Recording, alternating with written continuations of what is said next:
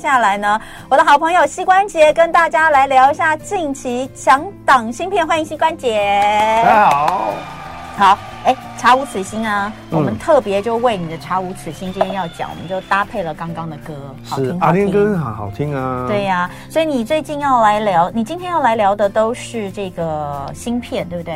哎，刚好有三部国片，然后跟一部外片这样子，然后都是这个要院线片。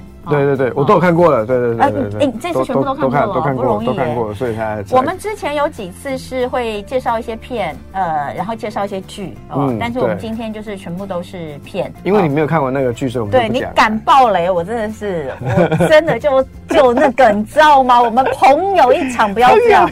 好，因为我们在讲的就是这个最夯的韩剧《异能》哈。对。那总共二十集，最后的三集完结篇在昨天已经上映了。是是。那我们今天没有要讨论剧情。我跟你讲，一早我就收到粉丝私讯，姐，我还在等你异能的感想，因为我最我都会写嘛，我从这个前面一到七，然后后面每两集每两集我都会写，然后我就没有回他，因为我还没看。我觉得我成功推坑两个人呢，你跟陶晶莹都被我推坑。对呀、啊，真的，因为我本来是今年下半年是是说好不看剧的哈，但是呢。膝关节就一直烦我，一直烦我。后来我看了之后，我就觉得，嗯，果然。我通常就是会觉得很不错，那我会我会逼你看这样子。对，其他其他其他就还好的，我就你开心看就好这样子。好，OK OK，好，那我们就来看看近期的强档新片。我们就先看刚刚呃听到的这一首《查无此心》啊，我觉得呃这个片其实我是在去年的十月十一月左右就看的这个国片哦，《查无此心》。当时哦，我跟大家讲，我看的是小荧幕电视、电脑的那种试看带。嗯，我看完之后，我就其实觉得我蛮喜欢的哦，而且呃，张钧甯跟阮经天在故事里面的演出，我就我就不不多说了，因为我觉得这两位真的都表现的蛮很好。嗯哦，如果有看过的人都应该会惊艳呃阮经天的表演，因为阮经天在片中饰演一个呃算是专门在处理这些非法。移工嗯。的一些问题的一个中间人、嗯、哦，然后他带他去办假证件啊，嗯、做什么这一类的。然后张君玲呢，其实是一个对生命已经没有任何期待的一位女警啊，嗯、因为她的先生过世了，嗯，她就有点忧郁症哦，所以她就认为说啊，我先生都已经走了，我对此生无恋哦，我就想要我也想要走，就这时候意外的发现了一起流水女尸案哦，然后她就决定说尸体。会选人办案。嗯，既然这个尸体选到了我，我希望我在我离职前，我就把这个案子办完，我就走了。嗯，所以在办这个案子的过程当中，他发现了，呃，底层的移工有很多你没有办法想象的社会问题。嗯，我有一些移工为什么选择逃跑？嗯，这也是台湾现阶段的一些社会议题，没有错。然后很多底层的这些移工，他们过什么样的日子？其实一般人。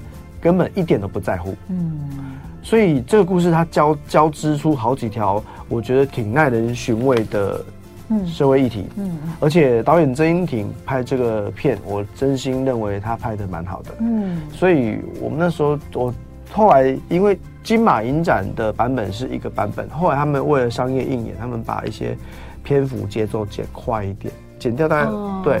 那少了二十几分钟之后，我觉得它就更符合商业片映演的那个片场跟节奏。哎、欸，所以你看的是长？我两个版本都看了。哦哦哦，对。那那请问剪了之后会让你有哪里看不懂吗？不会不会不会看不懂，不会看不懂。而且故事里面呢，不光是男女主角演的很好，嗯，然后一些配角型，比如说向杰鲁啦、陈为民啊、黄登辉啊，哎。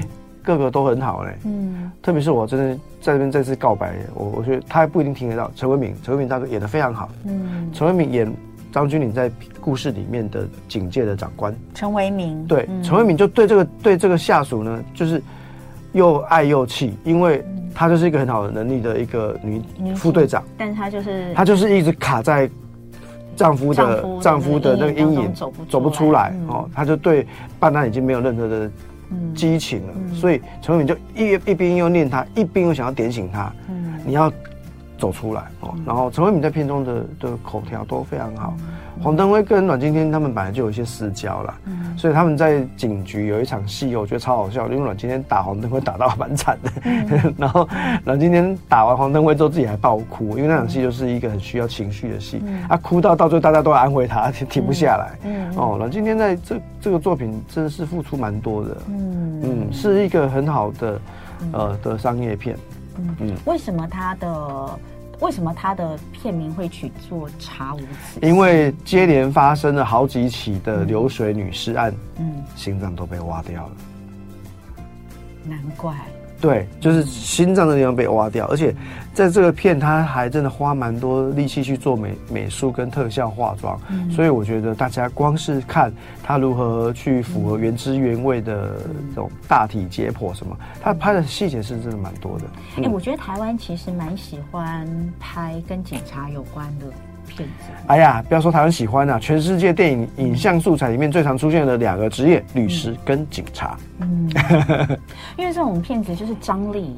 冲突感，对啊，跟呃，你要制造悬疑的感觉的话，本身就有了，它就必须是这样子一个题材，对，对不对？对，没错。所以你看，像张钧甯，大家对于另外一部也是印象非常深刻，就《气魂》嘛，嗯，对不对？也是，表现很好。这部也让人蛮期待的哈。对，查无此心。带回来还有三部片要跟大家介绍哦。欢迎回到一文同乐会啊！哎，怎么连我们这里都有蚂蚁啊？讨厌呢！最近蚂蚁真的是有够多，我家里也是蚂蚁一大堆，好讨厌，我一定要杀死它。好。回到现场，让我们再次欢迎膝关节。耶！那接下来介绍是，哎、欸，这，哎、欸、啊，是下礼拜。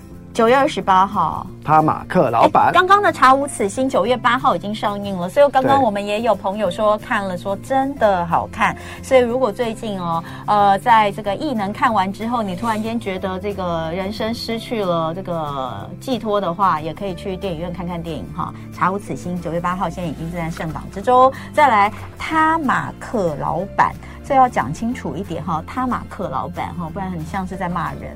真的，但他。但他的英文片名真的在骂人呢，这我不好意思念出来。OK，不会不会不会，就是拍我老板的马屁。可是英文的直译是这样子，这样子吗？是啊。哎，不对，不是啦，这个是哦，对，对呀，这才不是嘞，对不对？他应该这里是哎有一个逗点吧？Kiss my A 开头的一个英文字母。A S S，Kiss My A S S Boss 哦，他马克老板哈，来这也是国片，对，这是瞿友宁导演，嗯、然后跟他的班底之一啊，我觉得他因为他跟广仲算是合作的很有交情哦，嗯、所以马克这位插画家就是由卢广仲来诠释，然后卢广仲确实是很擅长诠释这种倒霉的小人物哦，嗯、而且呃，在故事里面其实他要讲一个职场上的。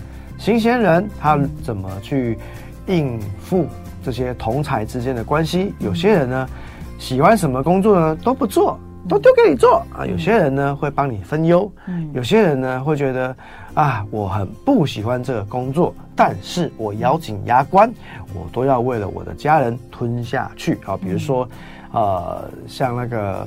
郑仁硕就是饰演这个角色，因为人郑人硕在故事里面就是他家有很多小孩，所以他不管怎么样，他都要撑下去，他要演，他就要饰演好上班族，嗯。再怎么样苦我都要撑下去。嗯。曾国城呢，就是这个广告公司的大老板啊，也就是俗称的惯老板啊，什么事情都不做，然后可能就是下面的人都帮他想决定了，他只要好不好这样就可以了啊。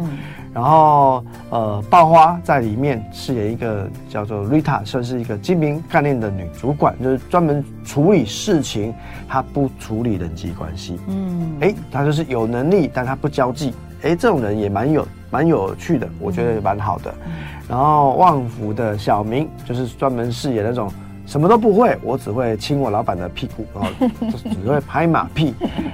有一种人就是专门在老板的面前，他就是一个红人，对不对？他也没有什么能力，但是呢，他就是有本事让老板觉得，哎，你想讲的话都是我想听的。嗯，我有什么不安全的感觉哦？他总是能够用他的马屁精让我觉得，哎，我感觉很舒服。嗯，职场上也是有这种人嘛，对不对？嗯黄登辉在里面角色蛮有趣的，他是一黄登辉真的是每一部都有他。黄登辉就是戏好了，所以大家都想要他了。对呀、啊。然后黄登辉在里面饰演一个奇妙的性别者哈，哦、她就是有一点点的女子气质、嗯、啊，呃，也是会处理事情的啊，有点娇嗔啊，所以所以我觉得蛮有趣的。然后蔡黄奴豆花妹在故事里面呢，他就是一个专门，他就是老板的特助，嗯、所以大家也要想办法讨好他。嗯，然后大家也认为说，哎呀，你这个蔡黄汝这位饰演呃总董事长特助的。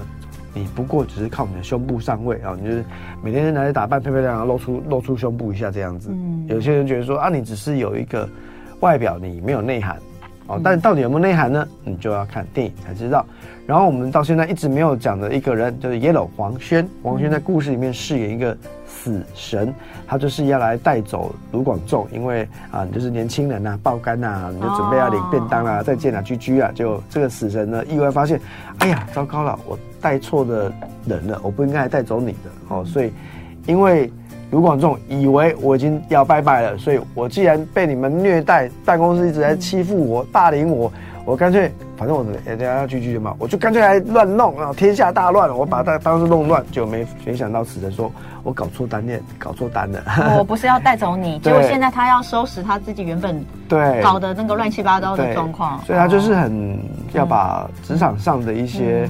各种光怪陆离的情况浓缩，成为这个作品的一个基底啊。嗯，你所以它算是一个励志的喜剧吗？它算嗯，有没有到？我没有觉得到励志，我就觉得它是个喜剧，就好笑就对了，有有趣。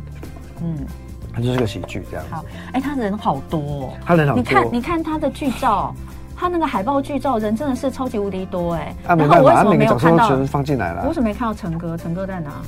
陈哥，这里面有陈哥吗？哎、欸，曾国成演那个风演演老板吗？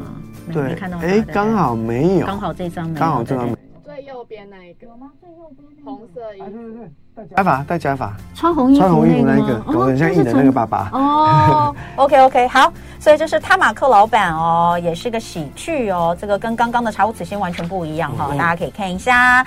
再来第三部，这个片。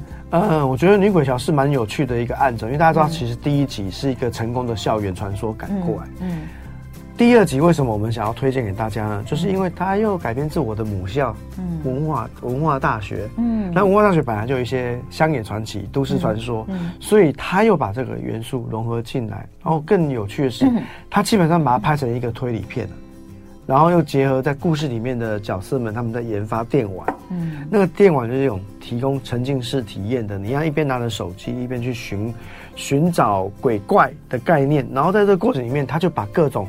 你觉得不可不合理的行为变成合理，因为他在玩游戏。嗯，玩游戏的过程里面，他又要去找过去的一些校园故事。嗯，然后又要去找到当时设计这款游戏的是女主角的哥哥。嗯，哥哥到底看到什么会陷入昏迷，变成一个类似植物人的身份？嗯，所以故事里面的女主角，女主角，女主角，女主角，嗯。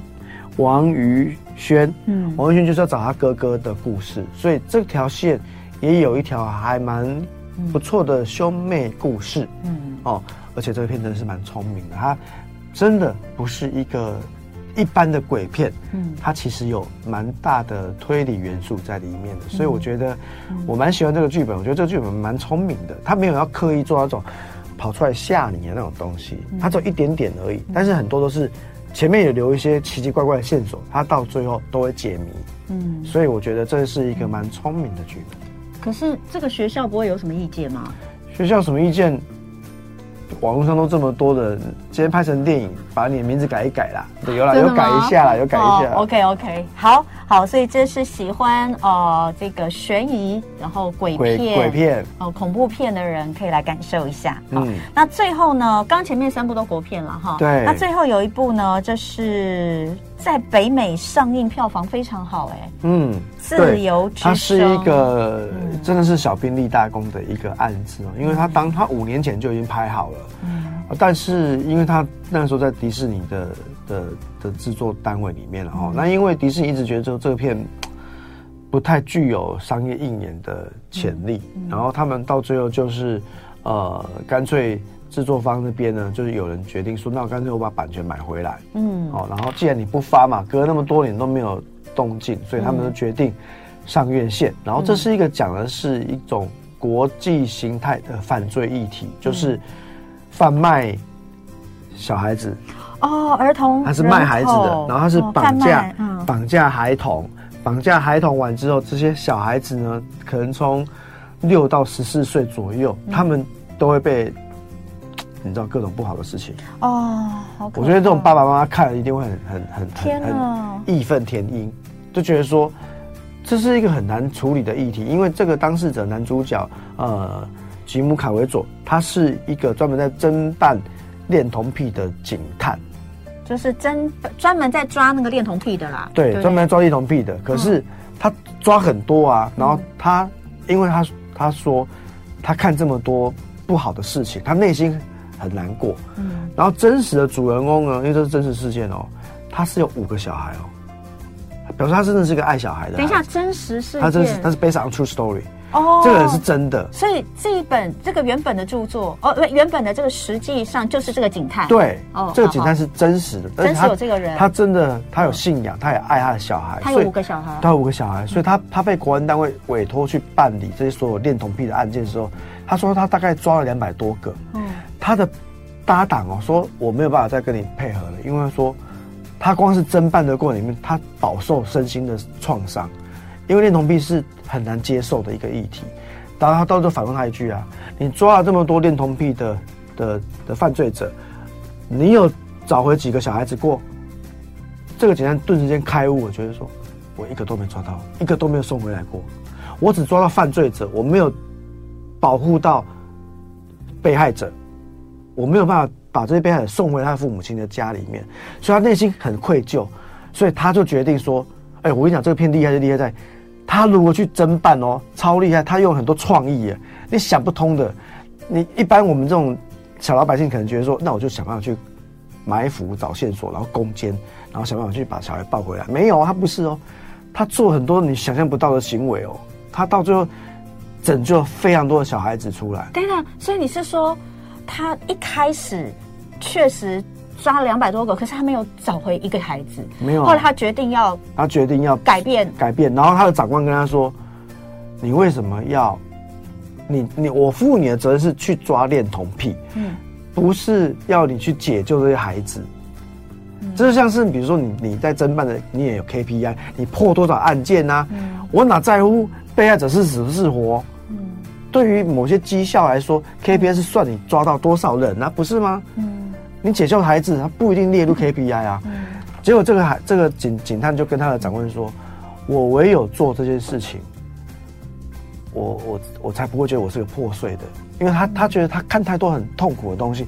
吉姆卡维佐在片中演的非常好，所以我觉得天哪，我好想看哦！你一定要看，因为可是我觉得我可能会很受不了，他太……可是你想，他到最后就是一个好的结局。”他真的帮助很多人，他救了很多孩子，他真的就是救到很多孩子。所以，因为他救很多孩子，所以他到最后在美国的国会去听证会去发言的时候，让国会想办法去修一些法，去真的要能够去实质上执法单位能够去，不管是跨国去救这些孩子还是怎么样。因为当然，全世界各国到最后其实恋童癖的这些犯罪了。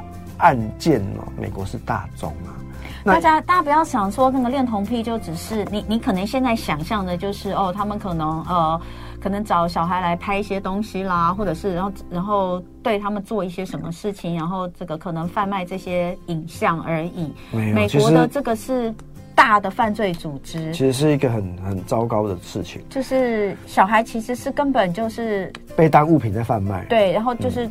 嗯到到其他的国家去，对，你而且当然不当然不是美国，因为整其实整个中中中中美中美洲南美洲是非常多的。对啊，你你看他他写说去哥伦比亚丛林，所以其实我跟你说，他那个片真的超夸张的，真的超夸张，你想不到的情节。那我那你觉得我还要看吗？我觉得要看，因为他他去救孩子的创意超厉害的，你绝对不会料到他他用什么方法去救救小孩，他就是不能跟你硬碰硬。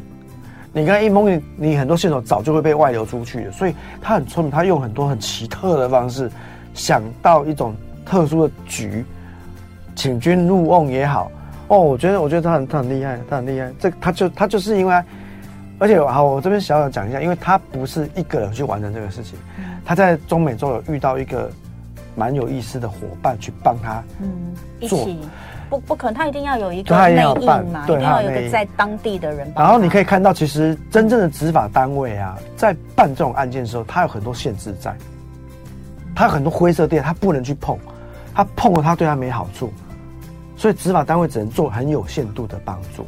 所以这中间呢，我跟你讲。其实到最后会真的会会去做这种好事的，有一部分是黑道的人，你很难想象。嗯，对，那里面有哎，跟我们上一段的有点关系。我们上一段在讲真心社嘛，嗯，然后其实有一些案子，其实到最后就是靠黑道。